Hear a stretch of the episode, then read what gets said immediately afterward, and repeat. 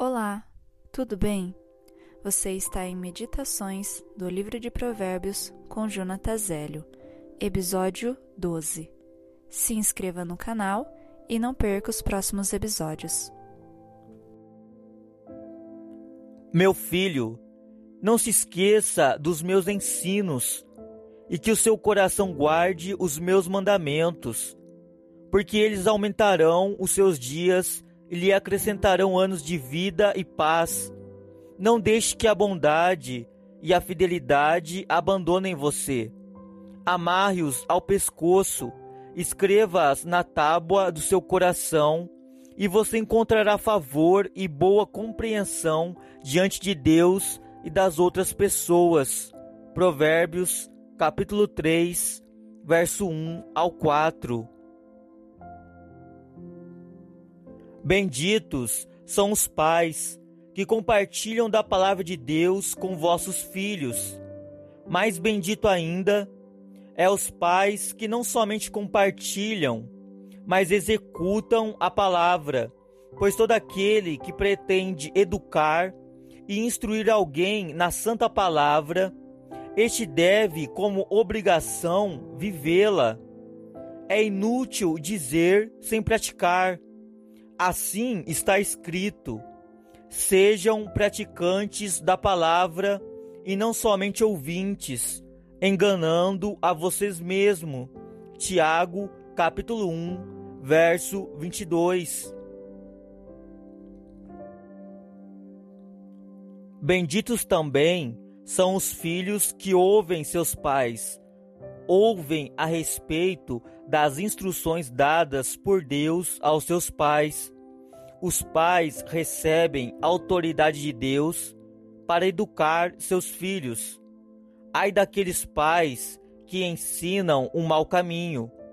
Filhos devem a obediência para com seus pais, pois estes, quando obedecem aos pais, estão obedecendo o próprio Deus.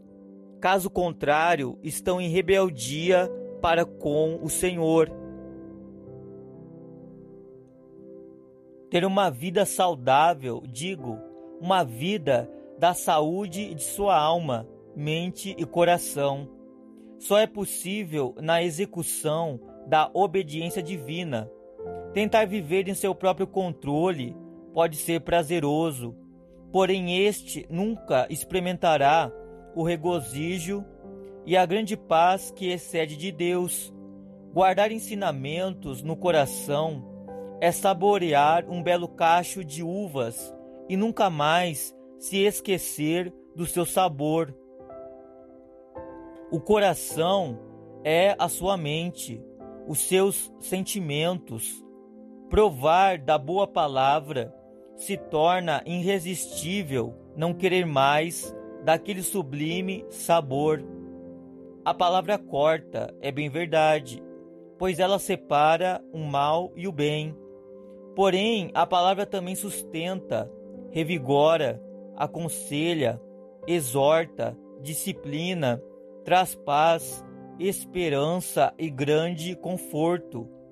O bom filho que experimentou da palavra, deve guardá-la como o seu maior tesouro, pois esta servirá para aumentar seus dias e acrescentar seus anos de vida. Aqui está o resultado de uma vida na obediência e sabedoria de Deus. Certamente uma vida saudável.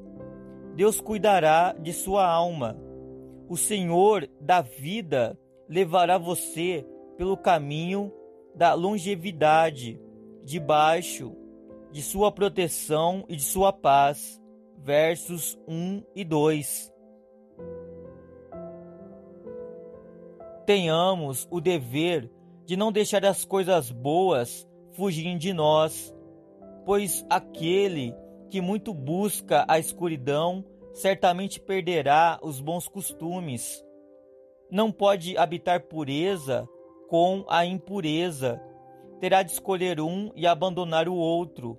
Sejam sábios e amarrem no pescoço escrevam na tábua de seu coração cada ensinamentos benditos da parte de Deus.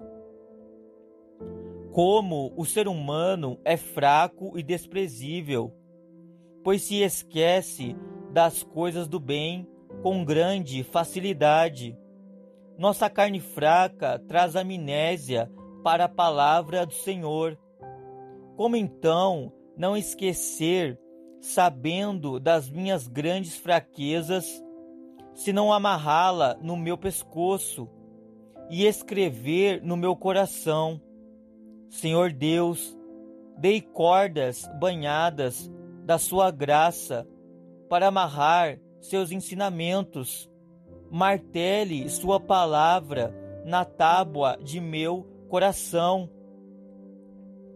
Sei que somente assim encontrarei favor e boa compreensão diante de Deus e das outras pessoas. Versos 3 e 4. Encontrar favor e também compreensão é saber que Deus está conosco, se alimentar da preciosa instrução e mantê-la perto é saber que Deus está conosco. Diferentemente é aquele que vive sobre o esterco, aquele que ama a sujeira.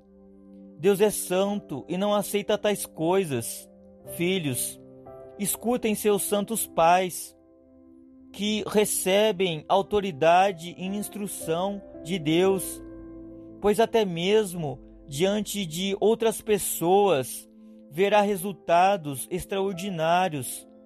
O mundo contemplará o caminho de um filho obediente, mesmo que o mundo não o aceite. Pois a obediência de vocês é conhecida por todos, por isso me alegro por causa de vocês. Quero que sejam sábios no que diz respeito ao bem e simples no que diz respeito ao mal. Romanos, capítulo 16, verso 19.